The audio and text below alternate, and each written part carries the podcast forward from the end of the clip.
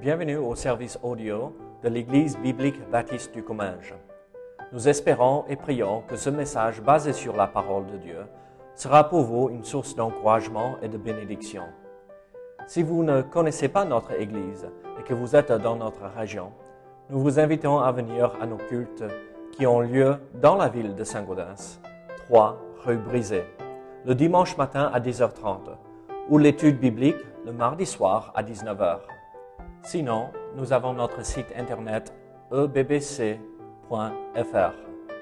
Et maintenant, bonne écoute. Très bien. Donc, la semaine dernière,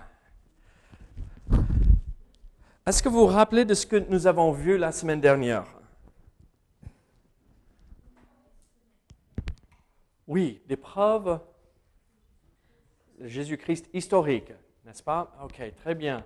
Ah, pourquoi on croit? Très bien. J'étais à l'hôpital toute la journée, ah, jusqu'à 2 heures. Ah, donc, il n'y a pas de diapo, donc il faut juste écouter. On va faire à l'ancienne pour voir si vous êtes des bons étudiants et étudiantes pour bien prendre des notes. Et j'ai les bonnes notes, pas comme dimanche. Hein? On avance, on fait du progrès. donc, euh, regardez, la dernière fois, nous avons euh, regardé un tout petit peu euh, des preuves historiques du personnage historique de Jésus-Christ. Et donc, on, avait vu plein de détails par rapport à, ces preuves qu'on peut regarder qui, se retrouvent dans la Bible, mais aussi des preuves extra-bibliques, des preuves en dehors de la Bible euh, qui confirme euh, que Jésus était bien un homme qui a marché sur cette terre, qu'il a vécu euh, sur cette terre, et même il a été crucifié, enseveli et ressuscité trois jours plus tard. Et donc ce soir, je vous invite à ouvrir votre Bible à Jean chapitre 11. Jean chapitre 11, et nous allons regarder les versets 25 et 26. Jean 11, versets 25 et 26. Est-ce que vous connaissez ces versets?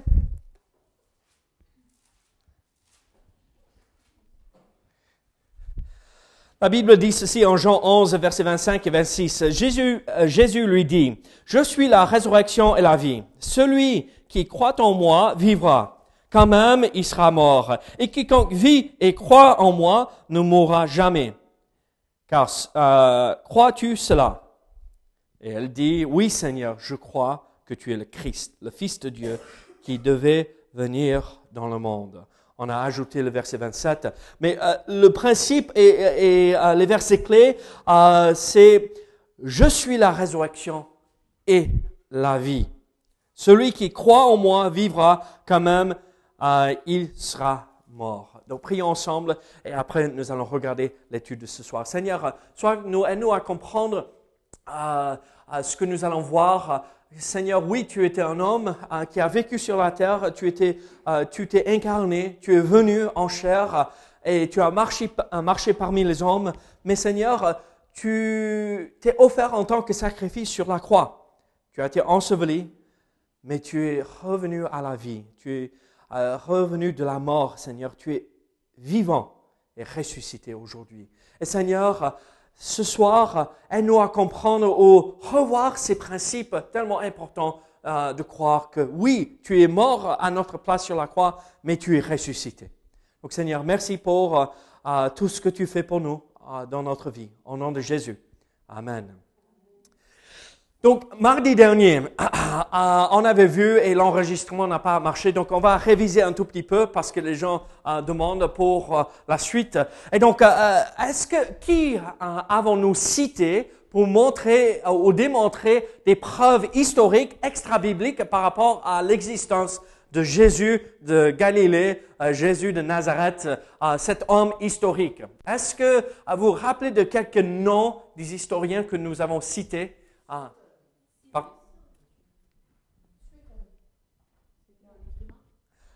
Oui, Suétone. Très bien, ok.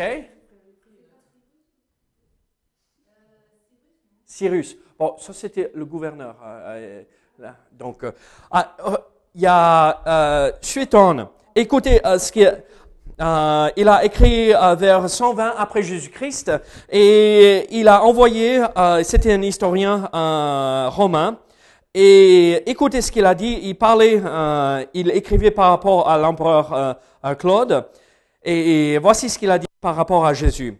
Comme les Juifs créaient de constantes perturbations à cause de Christus, il, l'empereur Claude, les chassa de Rome. Donc, euh, Christus, euh, c'est bien Christ. Là, donc, c'est 120 après Jésus-Christ. Donc, Suétone, c'est un historien romain.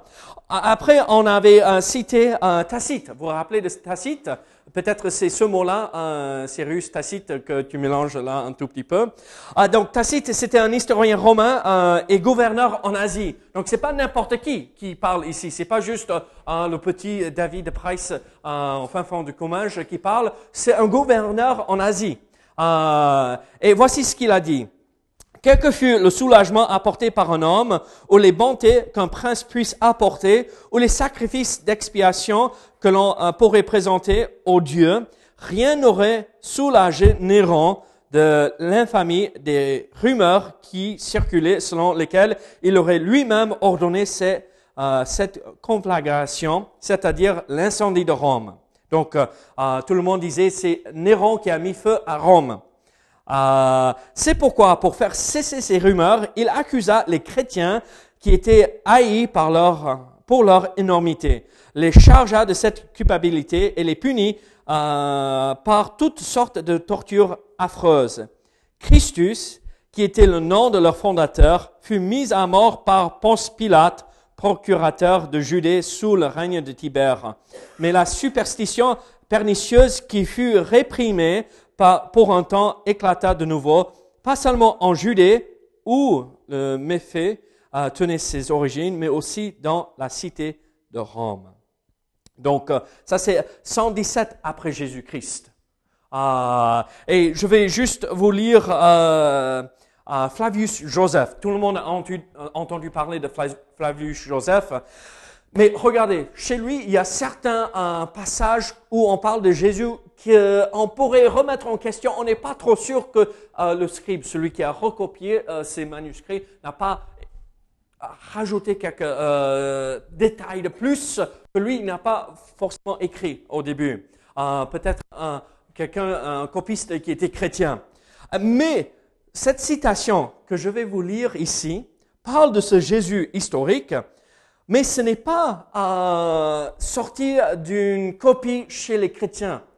C'est chez les musulmans qu'on a retrouvé euh, une copie. Donc c'est chez eux qu'on a traduit d'arabe en, français ou en, en langue euh, latine aussi par la suite.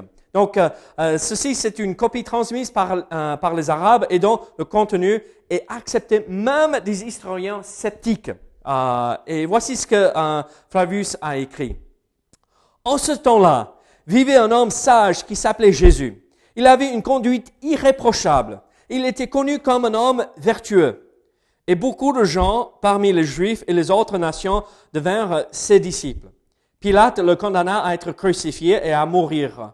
Ceux qui devinrent ses disciples ne cessèrent pas de suivre son enseignement.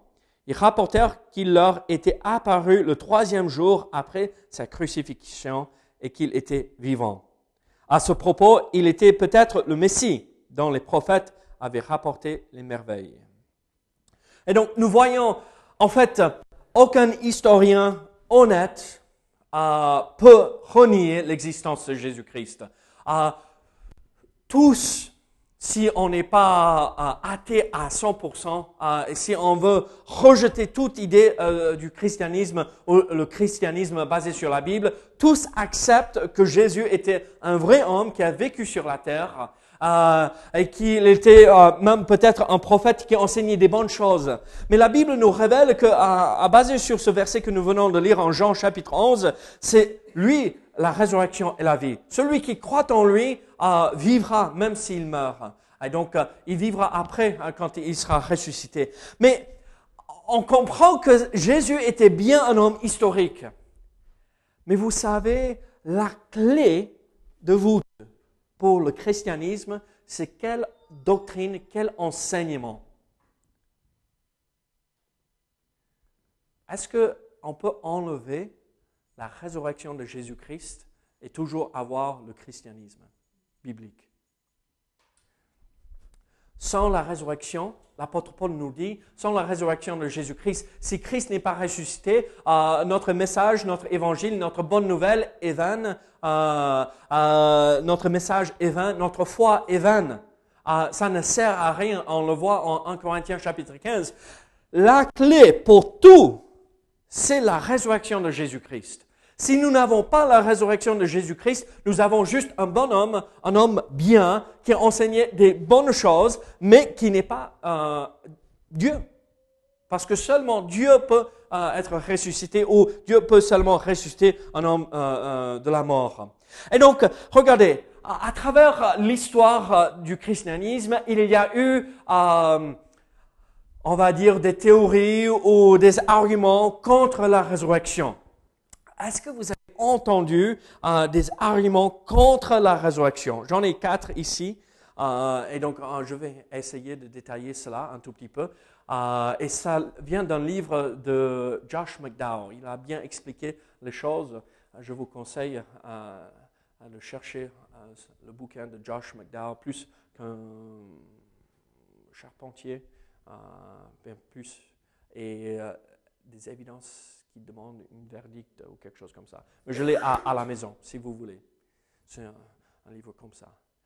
Est-ce que vous avez jamais entendu des preuves ou des arguments contre la résurrection de Jésus-Christ? Allez, réfléchissez. Contre.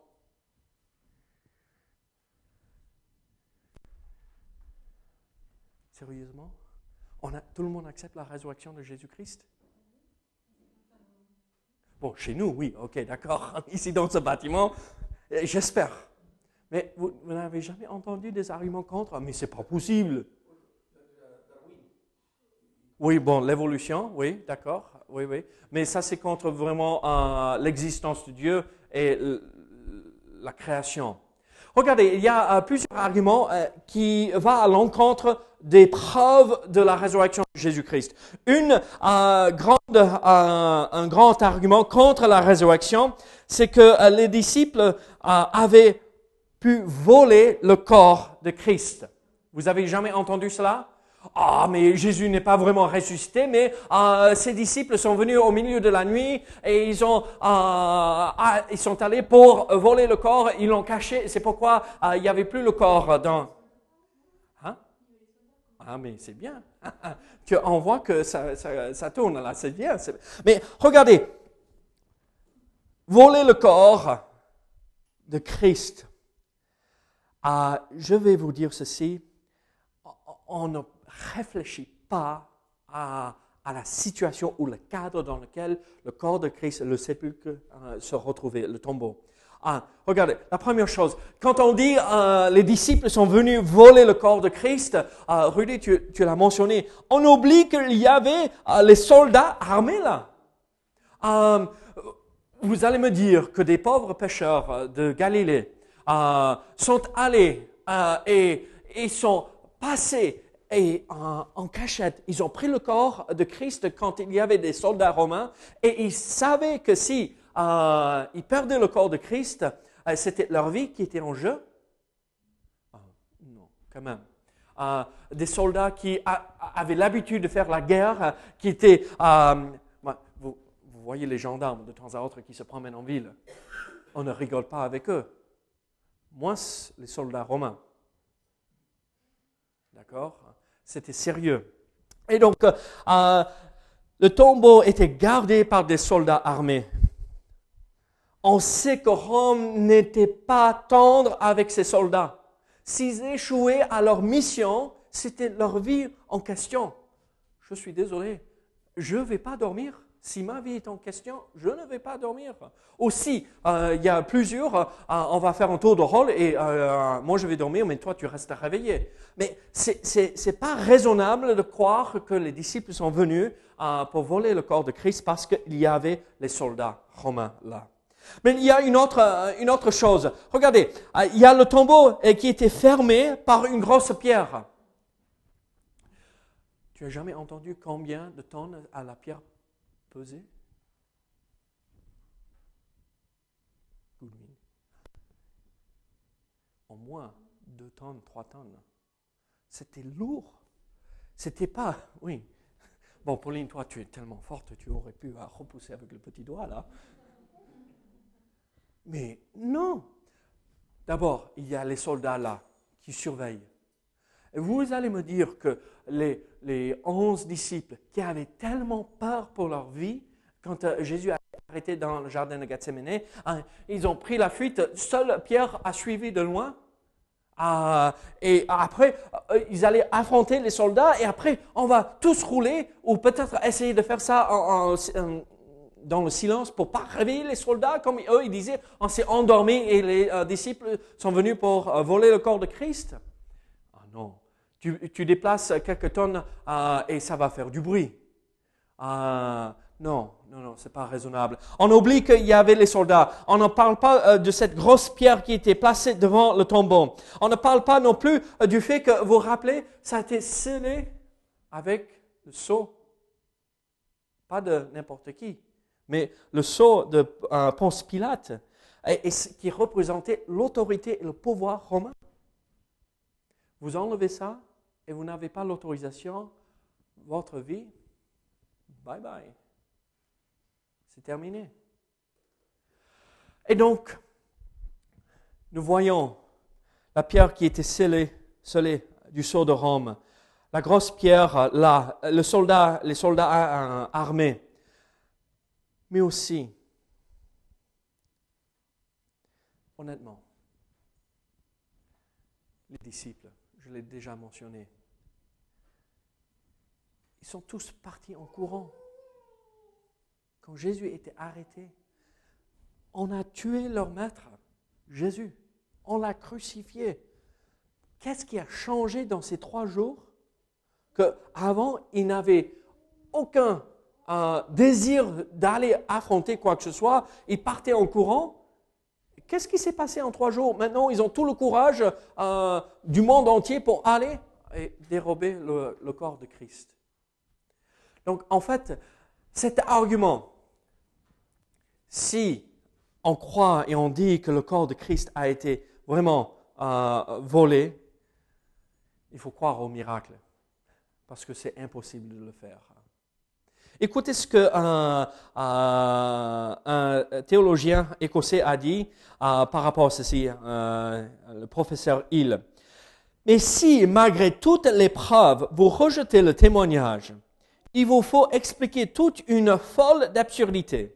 Douze hommes ou onze hommes de base, euh, de basse extraction, sans éducation, et dont le mode de vie interdisait toute ambition, auraient mis au point, sans être aidés par le gouvernement, le projet le plus noble que l'homme ait jamais conçu, employer les moyens les plus audacieux pour euh, euh, le mettre à exécution, et l'aurait mené à bien avant tant euh, d'habileté que l'imposture euh, revêtit les traits de la simplicité et de la vertu.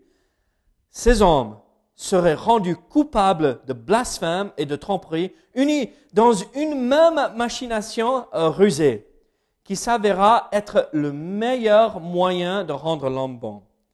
Ils auraient conçu ce projet euh, singulier sans rechercher le moindre avantage personnel, indifférents au risque mais conscients de leurs actes. Bien que chacun connaissait l'infamie de l'autre, aucun n'aurait songé à la dévoiler pour se protéger lui-même. Et au milieu des pires souffrances physiques, ils seraient restés fidèles à leur mensonge qui devait apporter au monde piété, honnêteté et bonté. En vérité, l'homme qui accepte tout cela n'a pas le droit de dire que les miracles n'existent pas. C'est pas possible. Et donc, euh, on a cet argument que le corps de Christ a été euh, volé. Euh, il n'y a pas de résurrection.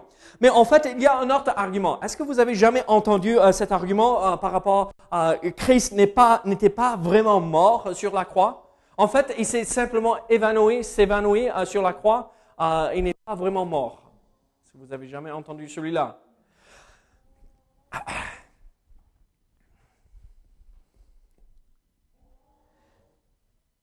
Pensez avec moi.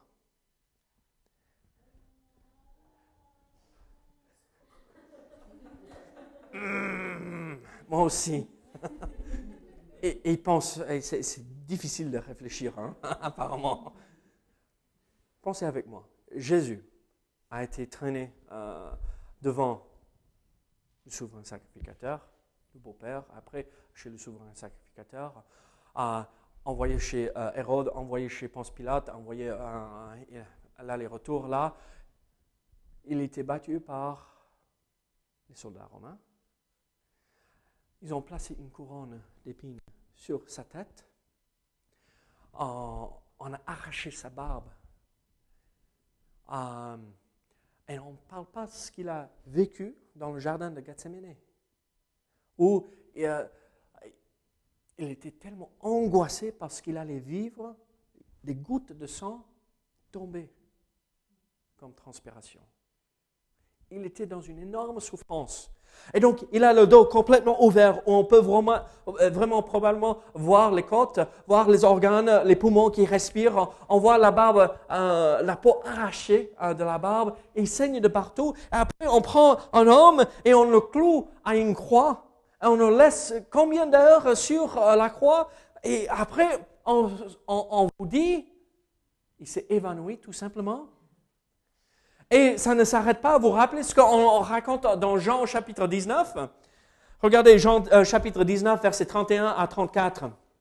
Je vais vous le lire. Dans la crainte que les corps ne restent sur la croix pendant le sabbat. Car c'était euh, la préparation et ce jour de sabbat était un grand jour. Les Juifs demandèrent à Pilate qu'on rompe les jambes aux crucifiés et qu'on les enlève. Les soldats vinrent donc et ils rompirent les jambes au premier, puis à l'autre qui avait été crucifié avec lui. S'étant approché de Jésus et le voyant déjà mort, ils ne lui rompirent pas les jambes, mais un des soldats lui perça le côté avec une lance.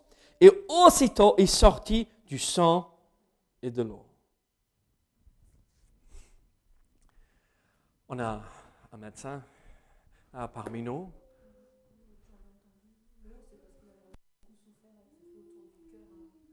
ça. Hein. Le cœur a plus ou moins éclaté. Le cœur avait arrêté. C'est le seul moyen d'expliquer qu'il y avait de l'eau qui s'est accumulée autour du cœur et autour euh, euh, du côté. Et quand on perce, le, corps, euh, le cœur a éclaté. C'est le sang qui sort et l'épuisement entier du corps, là, avec l'eau. Et vous allez me dire, on perce, transperce le côté d'un homme. Il est cloué il a les clous qui traversent euh, là, ici, euh, avant les poignets là, et à travers la cheville. Il est pendu pendant des heures sur la croix. il s'est simplement évanoui. Et euh, il s'est réveillé dans le tombeau. et c'est lui qui a poussé cette pierre qui pesait plusieurs tonnes.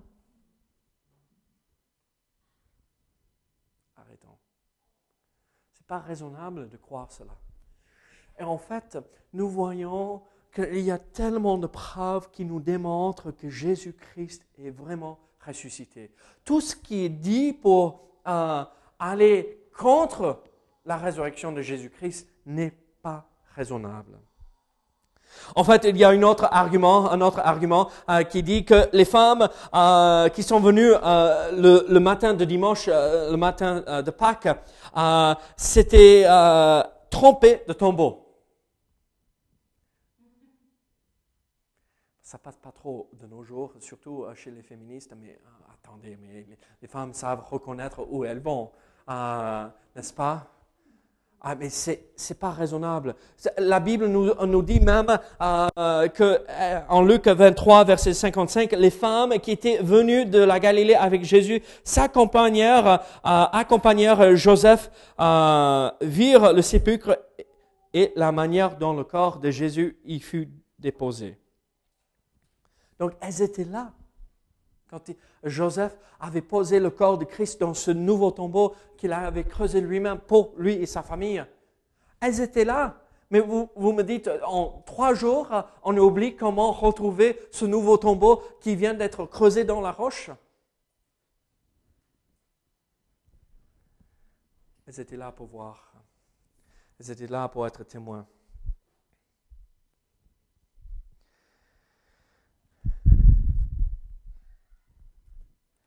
Nous comprenons alors euh, que cet argument n'est pas raisonnable.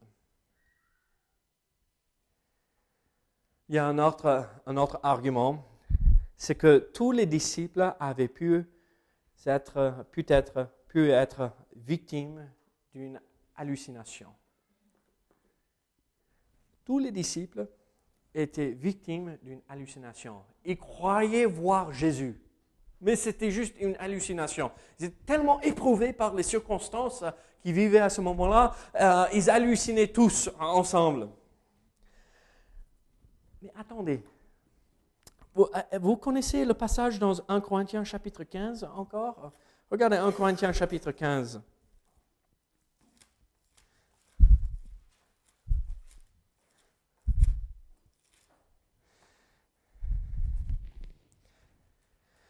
Regardez à partir de euh, verset 4. Qu'il a été enseveli et qu'il est ressuscité le troisième jour, selon les Écritures. Qu'il est, euh, et qu'il est apparu à Céphas, donc à Pierre, puis aux douze. Puis il est apparu à plus de 500 frères à la fois, dont la plupart sont encore vivants et donc, et dont quelques-uns sont morts. Ensuite, il est apparu à Jacques, puis à tous les apôtres. Après eux, tous y m'est aussi apparu à moi, comme à l'avorton, euh, car je suis le moindre des apôtres. Regardez, Jésus est apparu à Pierre, aux douze, bon, déjà aux femmes, euh, le, matin de dimanche, après à Pierre, après euh, les apôtres dans la chambre haute où Thomas a pu euh, voir pour lui-même pour être convaincu que oui, Jésus est vraiment ressuscité. Après, plus de 500 personnes à la fois. Vous allez me dire que à chaque occasion, toutes les personnes présentes avaient la même hallucination. Non, c'est pas possible. Bon, peut-être Mélisse euh, va dire que j'hallucine de temps en temps, qui est normal, hein? c'est bien. Euh, mais si nous deux, on voit la même chose, hmm, c'est fort probable que c'est quelque chose de réel. Regardez, quand l'apôtre Paul a écrit un Corinthien, la plupart de ces personnes qui ont vécu, qui ont vu Jésus-Christ, étaient toujours en vie pour contredire ce que l'apôtre Paul venait de dire. Ah non, non, non, ah, nous, on ne l'a pas vu. Mais ils étaient là, ils n'ont rien dit. En fait, ils étaient d'accord. Alors nous voyons qu'il y a ces arguments, que les disciples ont halluciné, euh, que les femmes se sont trompées euh, de tombeau, euh, que Jésus n'est pas vraiment mort, mais il s'est évanoui tout simplement. Et aussi que les disciples ont volé le corps de Christ tout simplement, l'ont caché. Mais le problème avec tous ces arguments, c'est que euh, ça ne tient pas debout. C'est des arguments mal fondés, il n'y a pas de fondation, c'est n'est pas raisonnable de croire. Si on creuse un tout petit peu, ça tombe. Mais moi, je vais vous dire ceci. On a ces preuves on va dire, entre guillemets, preuve. C'est, euh, euh, il faut tourner autour pour arriver à, cela un tout petit peu, je comprends. Mais il y a autre preuve aussi. Louis-Charles, tu vas mourir pour un mensonge. Moi non plus. Oui, non, tu vas mourir pour un mensonge. Et tu sais bien que c'est un mensonge. Rudy, tu racontes un mensonge. Et maman, euh, non, c'est, pardon, maman, tu ne racontes jamais un mensonge. Mais imagine, si jamais tu racontais un mensonge, mais maman t'a attrapé et t'a coincé dans le mensonge. Tu vas admettre? Ou tu vas continuer? Non, on va admettre. oui, ça ne sert à rien. Mais regardez, les disciples, les disciples, la grande majorité des disciples sont morts pour le message de l'Évangile, le message de la résurrection. Un homme a dit, Paul Little a dit ceci, l'homme mourra pour ce qu'il croit être vrai, même s'il se trompe. mais il ne mourra jamais pour ce qu'il sait être un mensonge. Pierre a été crucifié pour ce message que Jésus-Christ est ressuscité, la tête en bas. André a été crucifié. Jacques, fils de Zébédée, a, été tué par l'épée. Jean est mort d'une mort naturelle, mais il fut persécuté et exilé euh, sur l'île de Patmos. Philippe fut crucifié, tout comme euh, Barthélemy. Thomas fut transpercé par une lance. Matthieu fut tué par l'épée. Jacques, fils d'Alphée, fut crucifié. Thaddée euh, fut percé par des flèches. Simon, le zélote, fut crucifié. Paul fut décapité. Bon, tout cela, on ne le retrouve pas forcément dans la Bible, d'accord Mais c'est ce que euh, l'histoire nous raconte. Et on ne parle pas des milliers et des milliers de chrétiens qui ont donné leur vie à travers des centaines d'années depuis la résurrection de Jésus-Christ ils étaient prêts à donner leur vie pour ce message. Parce qu'ils savaient que ce n'était pas un mensonge, que c'était la vérité. Jésus-Christ est ressuscité.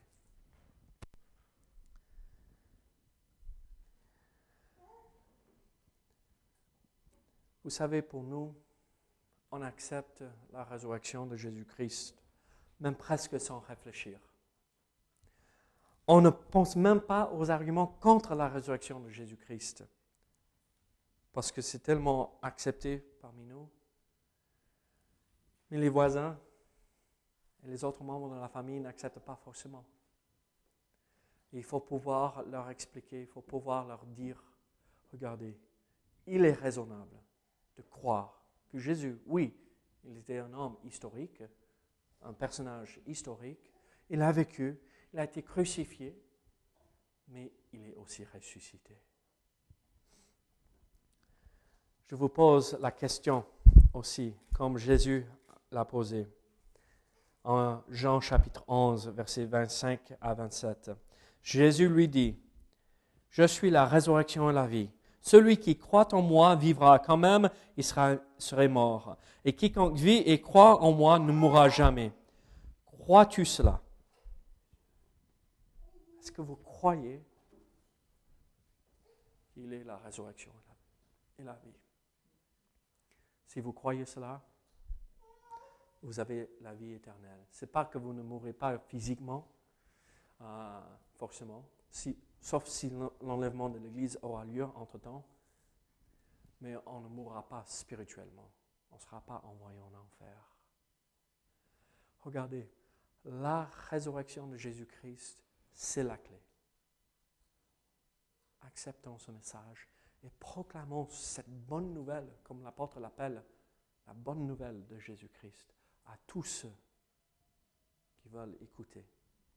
Et posons cette même question que Jésus a posée à cette dame, à, Marie, à Marthe. Crois-tu cela, que je suis la résurrection et la vie? Soyons sûrs que nous avons la même réponse qu'elle. Oui, Seigneur, je crois que tu es le Christ. Et posons la même question à tous ceux autour de nous. Croyez-vous au Seigneur Jésus-Christ? Et si la réponse est non, posez cette question. Permettez-moi de vous partager cette bonne nouvelle. C'est tellement merveilleux et ça transforme la vie entière. Prions ensemble. Seigneur, merci pour euh, ta parole. Seigneur, merci pour euh, ces preuves de ta résurrection. Oui, c'est des preuves indirectes, je sais, mais c'est quand même euh, des preuves que nous pouvons baser notre foi dessus. Donc Seigneur, merci. Merci que tu n'es pas toujours dans ce tombeau, mais tu es ressuscité victorieux sur la mort et le péché. Seigneur, béni sois-tu. Au nom de Jésus. Amen.